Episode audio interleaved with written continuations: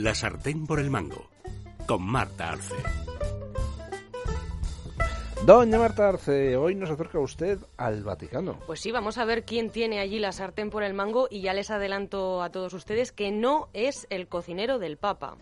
Y en el Vaticano hay pues cuatro cocinas. La cocina del personal, la de Santa Marta, que es un hotel para cardenales con restaurante, la de los cardenales y la del Papa, cuatro cocinas en total. La cocina del personal, que es la que utilizan pues los curas, monjas, funcionarios y ejecutivos, son pues da servicio a unas 500 personas que comen allí a diario. Es un comedor con autoservicio, tres turnos de comidas y no se sirven cenas. Allí trabajan ocho cocineros, uno de ellos únicamente dedicado a cocinar la pasta y el menú, pues podríamos decir que es casero italiano, sencillo, abundante, sin mucha virguería, mucha pasta, con 200 kilos a la semana de pasta se gastan en, ese, en, ese, en esa cocina de personal. Mucha verdura, mucha fruta, la mayoría de las cosas se preparan al horno, casi no hay, frutura, no hay fritura y tampoco hay postres dulces, solo en Navidad, nunca hay postres dulces. ¿Y eso? No lo sé, decisión, supongo que será algún tema del ayuno, la continencia, en evitar la gula y demás, solo en Navidad.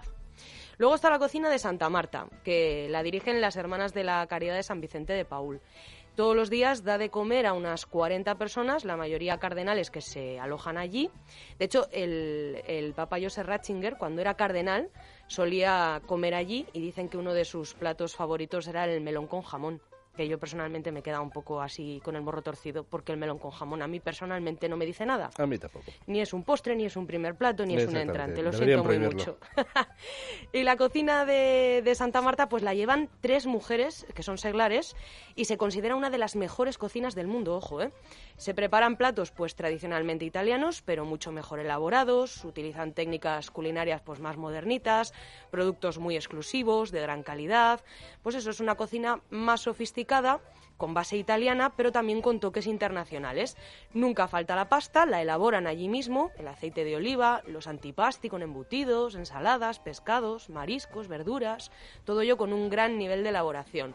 Y los productos los traen del supermercado Vaticano, que hay un supermercado en el Vaticano. Si van ustedes, abre de 9 de la mañana a 6 de la tarde y tiene productos de gran calidad. De hecho, muchos cocineros de Roma compran allí también es verdad porque tiene unos precios muy económicos porque es el Vaticano y no tiene impuestos. Ah. Así que sale muy a cuenta. Y en Santa Marta, pues también... Siempre, siempre la pasta, siempre la pasta. Sí. y en Santa Marta, pues también se encargan de los banquetes, recepciones externas, todas esas grandes celebraciones. En esos casos sí que se suele contratar un servicio de catering y tienen dos empresas de confianza en el Vaticano. Son, lo, lo cuento porque me ha parecido curioso, la francesa Sodexo, muy conocida, y la italiana La Causina. Y vamos con la cocina de los cardenales. Esta la elabora el personal que cuida de los propios cardenales, que suelen ser monjas. Esa cocina es muy casera, productos de primera calidad, con una base muy importante también pues de cocina tradicional italiana, pero mucha influencia de la cocina de origen del cardenal en cuestión. Así que se puede decir que es una cocina personalizada.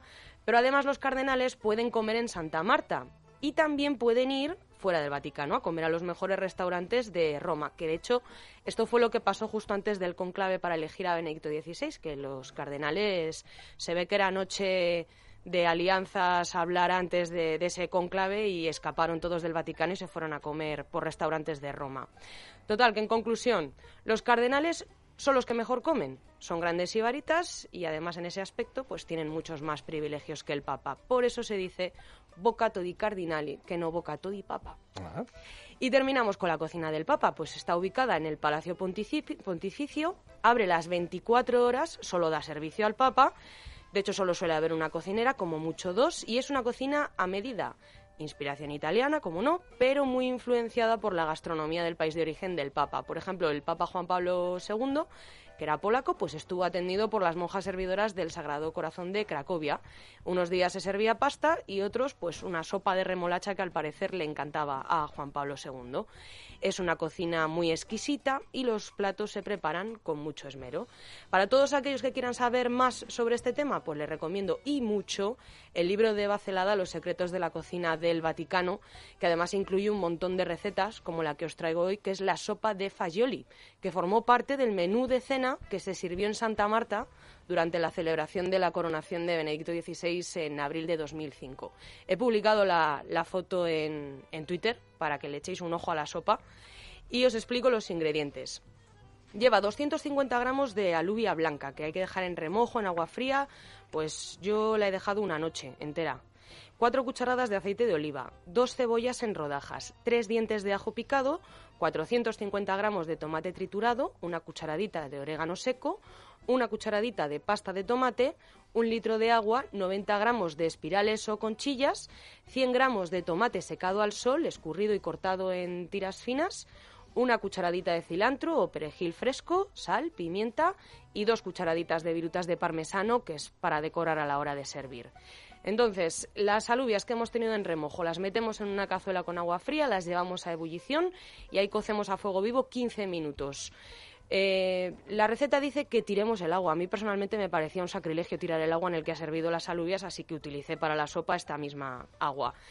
Luego, aparte, hay que freír la cebolla con el ajo, eh, agregar el tomate triturado, el orégano y la pasta de tomate. Le metes el agua. Yo le puse el de las alubias. Las alubias también y lo llevas a ebullición. Tapas y cueces a fuego lento 45 minutos.